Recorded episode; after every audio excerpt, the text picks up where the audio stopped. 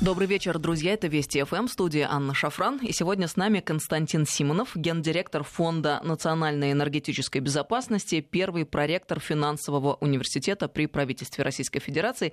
Константин, добрый вечер. Здравствуйте, Анна. Друзья, я напомню вам наши контакты. СМС-портал короткий номер 5533. Со слова «Вести» начинайте сообщение. И WhatsApp Viber плюс 7903 170 6363. Сюда бесплатно можно писать.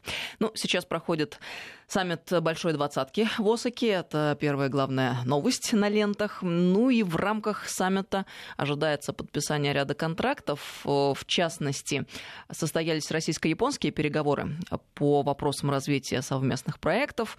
Прошло заседание заседания двустороннего консультативного энергетического совета как раз по нашей теме. И, как заявил по его итогам министр энергетики России Александр Новак, Москва и Токио работают над новыми совместными проектами, готовят к подписанию ряд контрактов, выделил, в частности, такие перспективные направления сотрудничества, как создание перегрузочного комплекса СПГ на Камчатке, возобновляемые источники энергии и водную энергетики. И одновременно переговоры с японскими партнерами провел и глава Росатома. На них обсуждались возможности участия японских компаний в проектах развития Северного морского пути.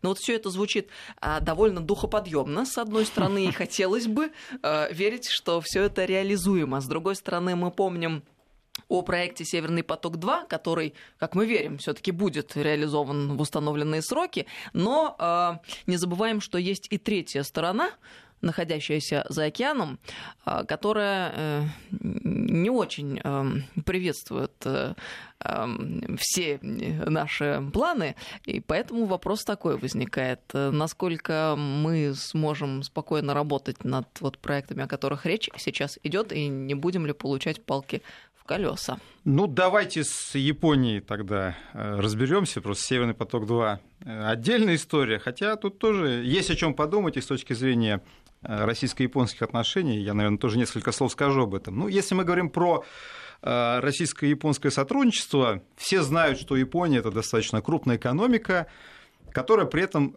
лишена полностью э, полезных ископаемых и энергоносителей. То есть в Японии нет нефти, нет газа, и Япония абсолютно полностью зависит от импорта. И это очень крупный потребитель чужих э, энергоносителей, нефти и газа. Ну, соответственно, она их импортирует в достаточно большом количестве. Традиционно Япония ориентируется на поставки углеводородов э, из Ближнего Востока, из зоны Ближнего Востока. Но на самом деле э, Японию давно эта ситуация тревожит. Почему? Потому что логистически там могут возникать проблемы ну, опять же, вот сейчас все обсуждают э, тему военной мощи Китая. Там, скажем, не так давно китайский флот, скажем, по количеству судов э, превысил американский флот. По количеству, конечно, там, по качеству им далеко. У Китая всего один авианосец, скажем, в отличие от Соединенных Штатов. Но тем не менее, Китай достаточно серьезные деньги вкладывает в развитие армии, военно-морского флота. Ситуация в Южно-Китайском море очень сложная. Вы знаете, там постоянно идут конфликты с соседними странами на тему там, принадлежности островов, территорий.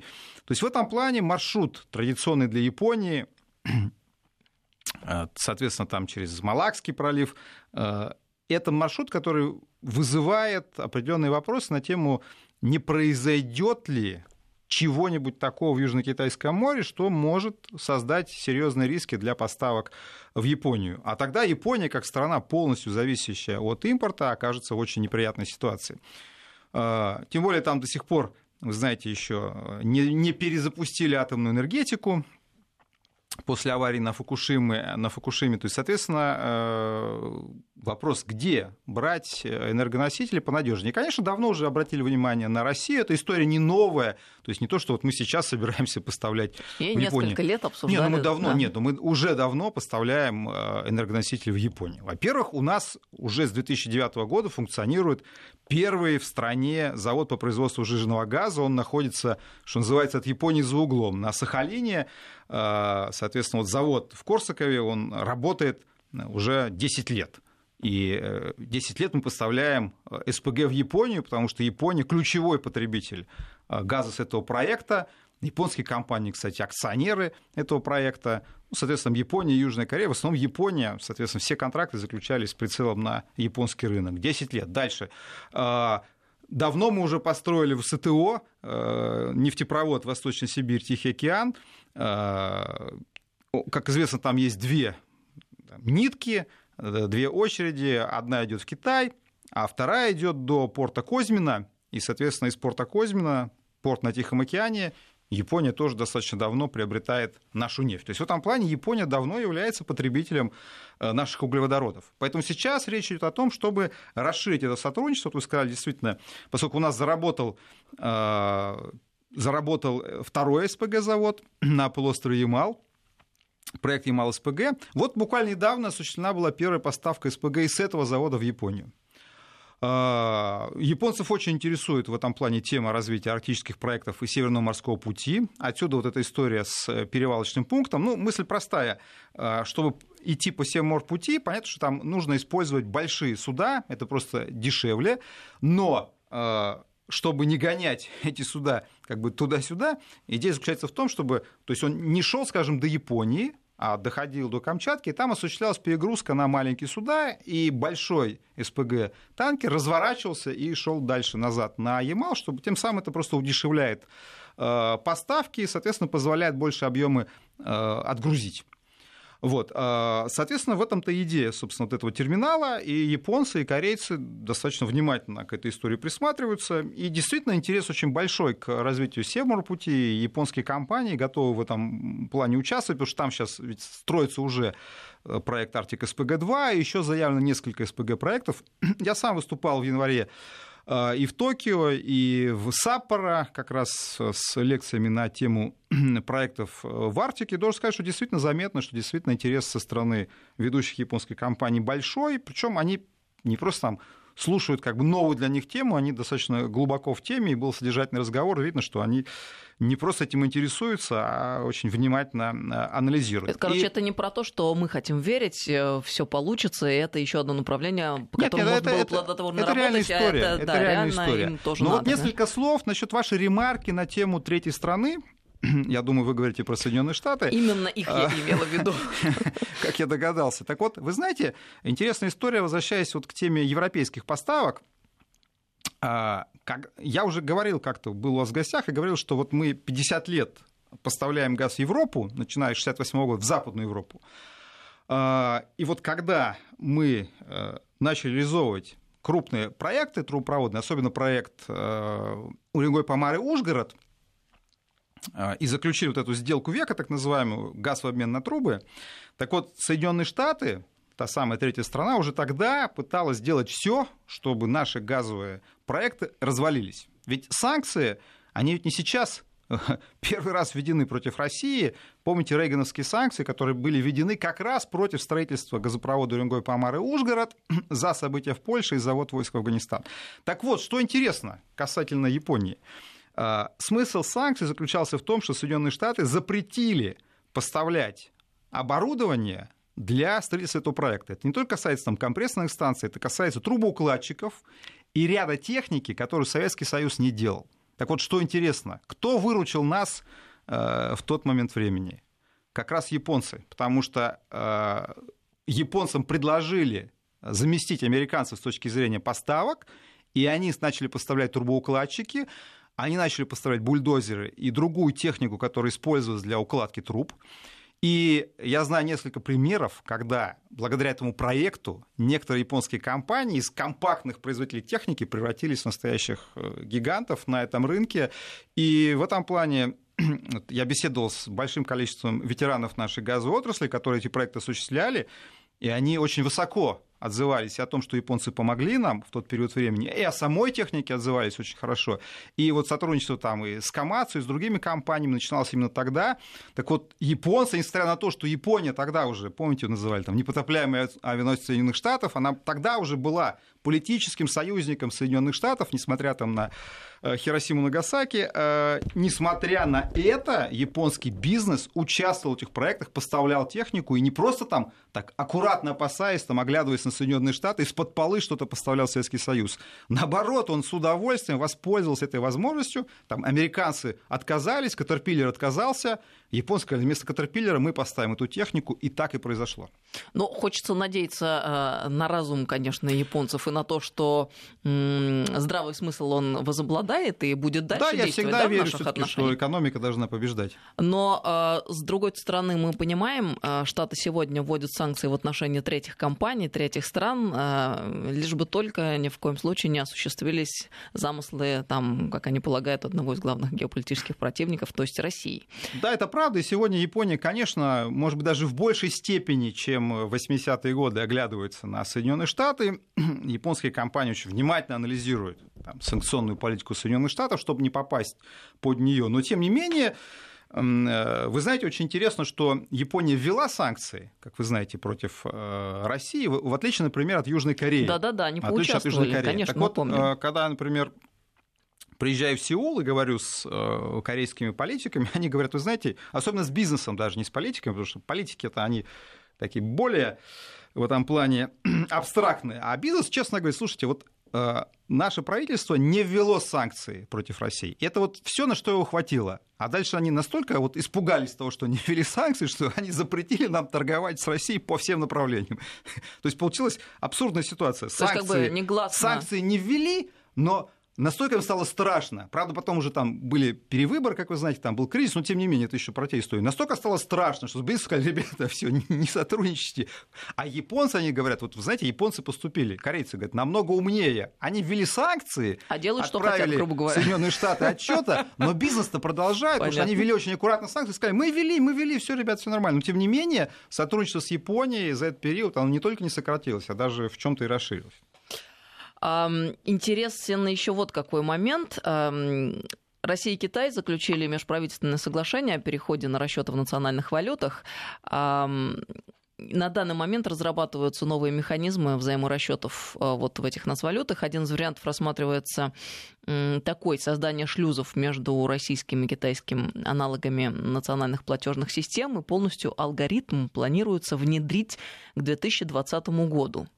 Очень интересная новость, и э, думается, что, скорее всего, все это так и будет. И в 2020 году уже э, мир будет немножко иным. И мы увидим, как последовательно реализуется вся та линия, которую провозгласил некогда наш президент. А тут, получается, с одной стороны, а, японцы, а, как вы только что сказали, как-то довольно а, своенравно себя ведут. Китайцы очень сильно пошли навстречу, и ведь не только с китайцами у нас этот процесс разворачивается, а накануне 14 июня а, вице-премьер, э, министр финансов Антон Силуанов и вице-президент Еврокомиссии по Энергосоюзу э, Марош Шевчевич договорились собрать рабочую группу, которая займется переходом во взаимных расчетах на рубли и евро. Вот э, насколько мир трансформируется в этом плане, хотелось бы немного об этом поговорить, но сразу после новостей, через несколько минут, а мы сейчас прервемся ненадолго.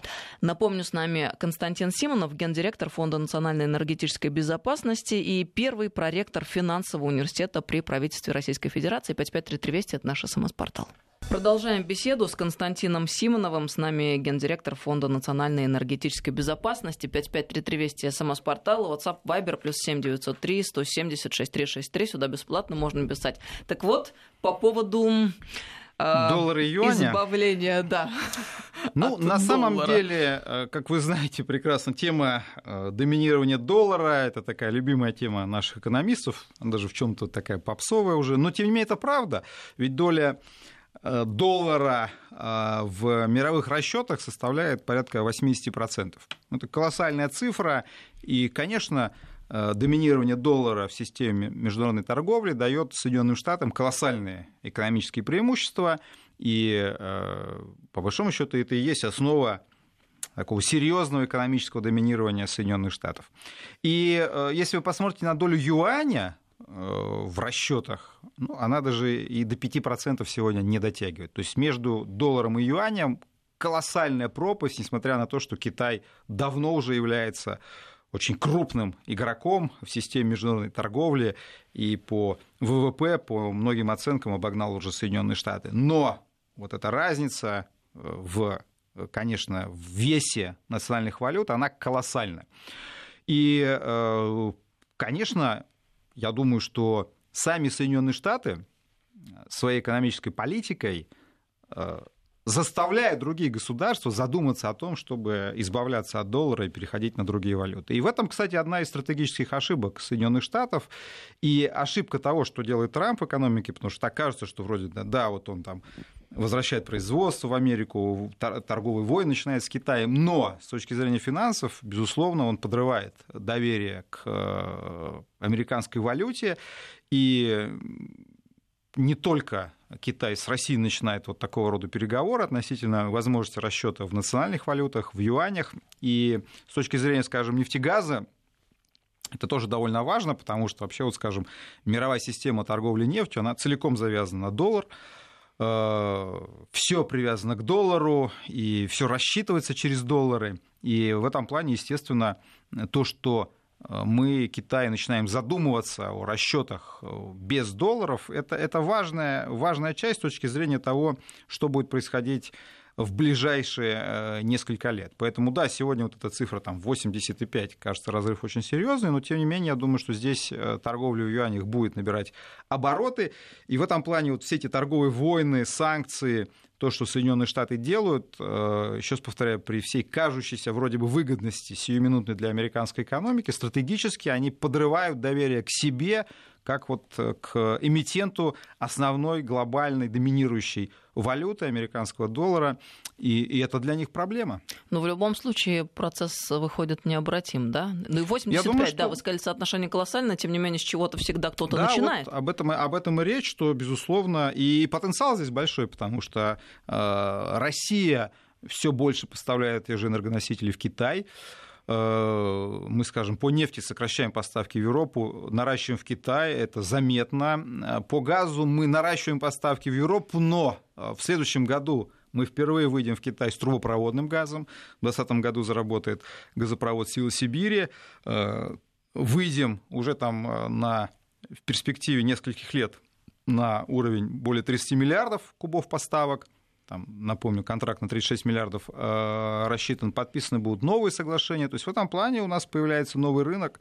Э, возможно, и расчеты из энергоносителей тоже постепенно будут переходить на, э, с доллара на рубль юань. Кстати, тут хотелось бы вспомнить слова нашего президента. Он 20 28 июня, собственно, это сегодня же получается, призвал страны БРИКС активнее использовать расчеты в национальных валютах, отметил, что интеграция платежных систем государств БРИКС и создание независимого канала обмена информацией между нацбанками помогли бы устойчивости банковских систем стран пятерки к внешнему воздействию. Ну, как я уже сказал, сейчас повторю, Соединенные Штаты сами заставляют весь мир задуматься о хороша ли система, которая так сильно завязана на доллары. Тут, кстати, вам вопрос слушатели присылают. Давно слышал про проект между Японией и Россией по поводу водородного топлива, что существуют технологии у Японии по безопасной транспортировке и хранению водорода как топлива, а производство водорода должно было быть на гидроэлектростанциях Российской Федерации. Ну, на самом деле, эм, Япония, безусловно, пытается, кстати, там различные технологии развивать. Очень популярна была, скажем, тема производства метана из э, воды, но технология есть, стоимость э, высока. Что касается водорода, э, Тема вообще довольно любопытна. Почему? Потому что в последнее время даже российская сторона стала предлагать идеи, так называемый метановодород. То есть мы предлагаем производить водород как, собственно, перспективное топливо из метана, а, и э, используя электроэнергию. Ну, то, собственно, что такое водород? Водород — это его производят из метана с использованием большого количества электроэнергии. А, мы предлагаем эту концепцию европейцам, например, если им так хочется производить большое количество возобновляемой энергии, мы могли бы объединить российский метан с зеленой энергией Европы и производить водород.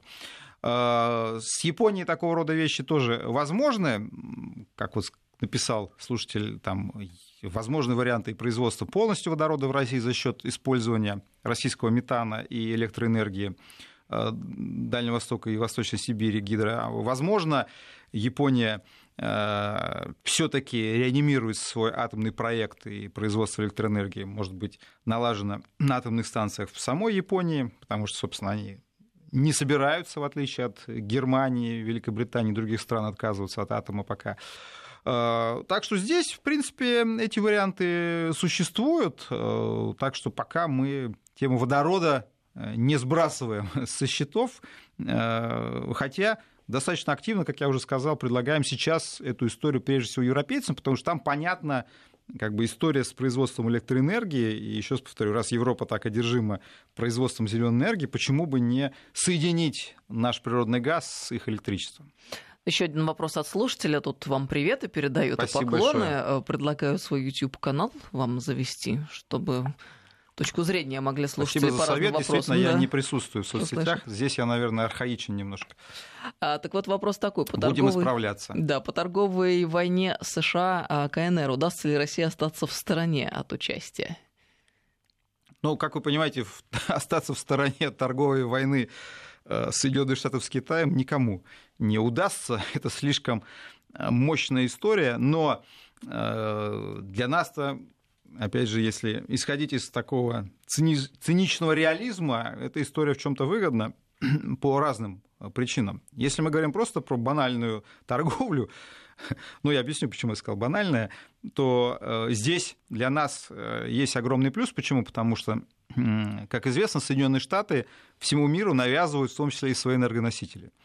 Объем там потенциальных поставок зачастую сильно преувеличен. Я тоже много раз там говорил и про цены, и про объемы. Но Соединенные Штаты, безусловно, э, очень серьезно э, нарастили производство нефти, там более чем в два раза уже по газу э, стали экспортерами. И как раз Китаю они настойчиво предлагали свои энергоносители, прежде всего свой СПГ. И Китай, помните, я даже помню, у нас были такие там, там как всегда у нас шокированная общественность говорила, там, Трамп подписал с Китаем соглашение на сотни миллиардов долларов, он будет поставить СПГ. Ну, Китай подписал, но это не, не соглашение, это декларации были о намерениях.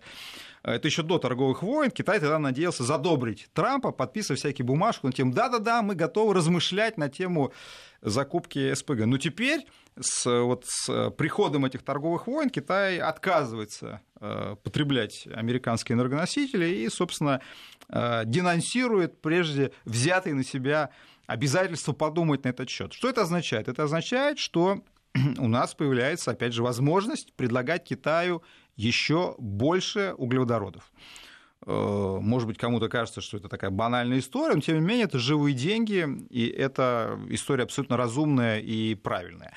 Э, Китай наращивает потребление газа, это связано и с ростом экономики, это связано и с постепенным отказом от чрезмерного увлечения углем по разным причинам, от экологических до логистических, соответственно, у нас есть прекрасная возможность новые заключать контракты трубопроводные и расширять поставки СПГ. Опять же, СПГ из арктических проектов уже тоже поставки были э, в Китай. То есть, пожалуйста, Соединенные Штаты не желают торговать с Китаем в прежних объемах. Мы готовы эту нишу э, заполнять. Что касается, почему я сказал банально, потому что есть, и, на мой взгляд, опять же, более серьезная политическая составляющая в этой истории. Почему? Потому что э, вот такая торговая война, конечно, заставляет Китай еще сильнее задуматься о том, что ориентация на американский рынок с точки зрения потребительства э, является сложной, непонятной в чем-то. И очевидно совершенно, что Китай будет все больше заинтересован в том, чтобы э, размышлять о росте экономической кооперации с Россией. И так мы понимаем, что введенные санкции в 2014 году уже привели к ускорению российско-китайского сотрудничества, это является уже тоже достаточно общим местом, но торговая война – это еще один стимул для Китая э, искать партнеров поближе, э, ну и, соответственно, для нас, конечно, в период, когда Запад продолжает санкционное давление, Китай – это естественный экономический партнер, так что торговая война э, делает, опять же, наше экономическое партнерство с Китаем еще более осмысленным. Вот интересно, что Штаты увеличивают производство энергоносителей, в то время как нам долгое время объясняли, внушали, это очень плохо сидеть на нефтяной игле, и надо с этим срочно завязывать. Очень хорошо, кстати, что вы это помните, Анна. Почему? Потому что вот абсолютно справедливое замечание. Вот уже 15 лет мы слышим эту чепуху на тему Нормальные страны не добывают нефть, нормальные страны не добывают газ, нормальные страны от всего этого давно отказались. Они производят компьютеры, роботов. Ни одна цивилизованная экономика не должна добывать нефть и газ. Это если мысль, вы будете... очень активно внедряли в сознание. Если вы будете добывать нефть, вы окажетесь в психологической зависимости, вы ничего делать э, не будете хотеть, вы будете сидеть на нефтерублях, и на печке, и это называется сырьевая зависимость, сырьевая игла, проклятие сырьевое, вот вся, вся, вот, все вот эти термины активно внедрялись. Сырьевое проклятие, сырьевая игла, э, нефтезависимость и так далее. В это время, когда нам действительно говорили о том, что нормальные страны уже давно забыли про нефть, они уже махнули рукой, только дикие страны продолжают этим заниматься, потому что это отсталые технологии, там, примитивные, а все уже великие страны устремлены в 22 век, Соединенные Штаты, за короткий период не просто там увеличили добычу нефти, да за несколько лет они, я, как я уже сказал, удвоили добычу нефти. Соединенные Штаты обогнали нас уже много лет назад по добыче природного газа. Соединенные Штаты обогнали нас по добыче нефти был период, э, и сейчас обгоняют по добыче нефти. Это очень интересный факт. И, а, то есть Соединенные Штаты сегодня нефти и газы добывают больше, чем Российская Федерация. Пока нам вешали лапшу на уши, что надо с этим завязывать, Соединенные Штаты совершили вот эту революцию сланцевую и обогнали нас. Поэтому самый главный вывод, который мы должны сделать, вот когда говорят там диверсификация экономики, вот посмотрите на Соединенные Штаты. Сырьевой комплекс Соединенных Штатов больше, чем сырьевой комплекс Российской Федерации. Но помимо этого в Соединенных Штатах есть и другие сектора, потому что у нас всегда вот эту диверсификацию понимали, как давайте убьем нефтегазовую отрасль и начнем производить там компьютеры или там что-то еще.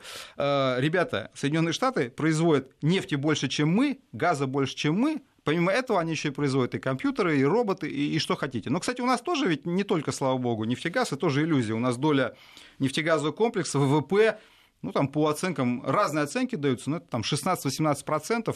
Мы все таки извините, далеко не Саудовская Аравия и там далеко не Нигерия с точки зрения ну, именно доли нефтегаза. говорить да. сравнивать, хотя ну, бы просто на, на всякий случай, потому что сейчас у, да. у людей вот есть тоже впечатление, что в России, кроме нефти и газа, ничего не Э, производится. Но еще раз повторю, Соединенные Штаты, обратите внимание на это, добывают больше, чем мы. И абсолютно там нет вообще... Вот попробуйте Соединенные Штаты сказать, какие мы идиоты, зачем мы удвоили добычу нефти? Да, на вас просто посмотрят как на идиота. Но это еще раз к вопросу о том, что декларируют и предлагают Штаты для других и вовне, и что а, они делают правда. для себя и внутри это, себя. Это, кстати, правда, потому что все вот эти теории, там, Петра Стейт, там, э, ресурсное проклятие, они во многом, конечно, американскими интеллектуалами экспортировались вовне, и нами с удовольствием удовольствием потреблялись. Ну, то смотрите, вы говорите о том, что они сейчас превзошли нас по производству там э, Газы, ряда видов нефти, да, да. энергоресурсов. А вот если, э, насколько они конкурентны, если вот совсем в честной борьбе?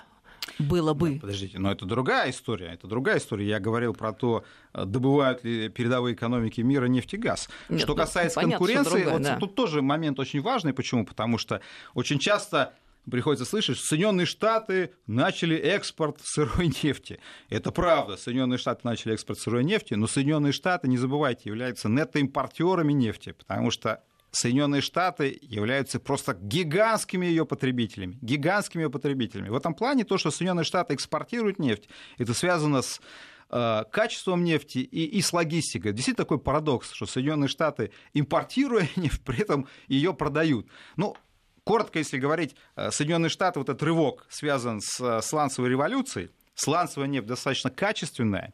И вот здесь есть некий парадокс. Американским нефтеперерабатывающим заводам, э, которые многие являются независимыми, им просто невыгодно перерабатывать эту нефть. Почему? Потому что она качественная, и за услугу переработки платят меньше. Им, как ни парадоксально, выгодно перерабатывать тяжелую нефть, менее качественную, потому что за эту услугу они получают как переработчики больше денег. И поэтому сланцевую нефть Соединенные Штаты пытаются продать, завести там вот та же венесуэльская нефть, почему поставлялась? Она очень как раз тяжелая нефть, э, сложная, и Соединенные Штаты ее перерабатывали с удовольствием и просто оказывали, вот как бы заводы, я имею в виду, нефтеперерабатывающие, оказывали эту услугу. Вот такой как бы парадокс, но тем не менее он имеет место быть. Да, Соединенные Штаты экспортируют нефть, но в этом плане скорее рост производства нефти в Штатах, он создает э, давление на общий баланс э, предложения нефти в мире. То есть это не совсем так выглядит, что вот мы продавали, скажем, нефть да, там, э, в Европу, а теперь пришли Соединенные Штаты с легкой нефтью и стали нас из, с этого рынка убирать. Вот в целом по миру, конечно, вот этот двухкратный рост э, производства в Штатах, он оказывает существенную роль. Не было бы этой сланцевой революции, не было бы сделки ОПЕК+, не было бы там ограничений. В этом плане здесь вот такой механизм действия. Что касается СПГ, то по газу Соединенные Штаты уже чистые экспортеры, э, то есть у них есть возможности продавать газ уже, то есть что называется нет-экспортеры, это действительно так. Э, у них масса проектов заявлено, они реализуются. Вот недавно Трамп открыл новый проект по СПГ, но, скажем, по европейскому рынку объем, конечно, наших продаж несопоставим с американскими. Он более чем, мы в более чем 50 раз превосходим Соединенные Штаты на европейском рынке. А, ну и самое главное наше преимущество – это цена, а второе главное преимущество – это надежность поставок, потому что трубопроводный газ и жиженый газ, они торгуются по разным принципам. Трубопроводный газ мы продаем в Европу обычно по долгосрочным контрактам. Это означает и по четким объемам, это означает, что европеец зимой вот сейчас э, во Франции жара, а зимой могут быть вполне холода. Э, и европеец знает, что если у него холодная зима, он всегда газ попросит у «Газпрома», и «Газпром» в рамках контрактов этот газ ему поставит. Ну, даже а когда СПГ... жара, кондиционеры тоже нужны на холод. Это, кстати, вы тоже абсолютно правильно замечаете. Э, скажем, э, в странах, там, в той же, например, Америке существуют пики как раз летнего потребления, и вы правильно говорите, для этого тоже нужно электричество, которое в том числе из газа производится. Но СПГ, понимаете, это вещь, которая контрактуется по принципу, где лучше цена, цена туда и поставим. То есть в этом плане, если, скажем, в Азии цены на СПГ вырастут, вырастут, э, этот СПГ из Соединенных Штатов придет не в Европу, а придет в Азию, и потребитель зимой увидит проплывающий мимо него танкер с газом, но продавец разведет руками и скажет, извините, ребята, я вам ничего не обещал, у меня с вами нет контрактов, идите на рынок, там ищите, а я поплыл в Азию, там сегодня цена выросла. Короче говоря, только политическими, получается, выходят методами можно как-то продавить европейцев на покупку систематическую последовательную американского? Ну, понимаете, сегодня, конечно, если мы говорим про Европу, то история с американским СПГ в основном это история политическая, и Соединенные Штаты не скрывают, что они пытаются как бы в стоимость газа добавить политическую услугу. Но это же открытым текстом говорится. Вот это уже ставшая знаменитой фраза про молекулы свободы. Опять же, вот слушайте, она кажется анекдотичной, но ведь это же говорят серьезные люди в Америке. Опять же, вот, вот вы сказали про некие вещи, которые нас учили, да, вот помните, нам тоже говорили, вы неправильно страна, вы все время пытаетесь энергетику смешать с политикой. Мы, кстати, не особо ее смешивали, но сказали, окей, окей, давайте разводить политику и энергетику. И нас, наши учителя говорят, ребята, а мы теперь продаем молекулы свободы. Как же так? Вы же говорили, нельзя смешивать политику и энергетику. Ну, это вам нельзя нельзя. А мы вот и, и на полном серьезе европейцам говорят, покупайте наш газ, в нем молекулы свободы, и за это надо доплатить. А, и, и это правда, это не, это не какой-то там юмор. То есть фактически Соединенные Штаты говорят европейцам, ребята, наш газ дороже, ну как свободнее. То есть некоторые наиболее глупые представители американской элиты вот на полном серьезе говорят, что в нашем газе молекулы свободы. Более умные люди говорят следующее, что, ребята, вы же слишком зависите от русских. Вот посмотрите на долю русских на вашем рынке. Да ведь она сегодня 40% на европейском рынке. 40% рынка газа в Европе – это Россия. Давайте вы купите у нас услугу по диверсификации. Вы не будете так зависеть от русских, но нам придется доплатить. С другой стороны, мы спрашиваем, ребята, мы 50 лет с вами торгуем, у вас были с нами за 50 лет проблемы? Вдруг, да, что не было. Прервалось? Ну, была проблема девятый год под названием Украина. Мы ее решаем сейчас. Вы нам не даете решить эту проблему. Мы строим Северный поток, вы говорите, не надо. Ну как не надо? Мы говорим вам, уберем транзитную страну, будем напрямую поставлять. То есть за 50 лет у нас были проблемы только из-за транзитного государства под названием Украина. Что такое диверсификация? Почему вы хотите там, платить за другой газ дороже, отказавшись от поставщика, который 50 лет вам доказывает свою надежность и закрывает вам зимние пики потребления э, и продает, кстати, газ по наиболее э, дешевым ценам, если сравнить да, по рынку. Вот, ну, здесь, к сожалению, вот и появляется политика. То есть нас все время, еще раз говорю, учили, не мешайте политику с энергетикой, а сами очень круто замешали политику с энергетикой, и все время, конечно, вот сейчас, когда говорим мы про поставки из России, все время начинается вот эта тема русские опасны, ненадежные, надо сделать все, чтобы от них куда-то убежать. А у нас уже меньше минуты остается, не успели поговорить по поводу Украины. Да-да-да, Газпром и Украина, что же будет? Но я а, боюсь, Анна, что поводов у нас будет очень много поговорить про Украину еще. Ну, дай а, бог им здоровья, по ближайшие мере, полгода, да. да. Пусть выборы так что, пройдут. думаю, еще вернемся спокойно. к этой тематике. Спасибо вам большое за беседу. С нами был Константин Симонов сегодня, гендиректор Фонда национальной энергетической безопасности, первый проректор финансового университета при правительстве Российской Федерации. До новых встреч. Да, до Прощаемся с вами. Это Вести ФМ, друзья. Всем доброго вечера.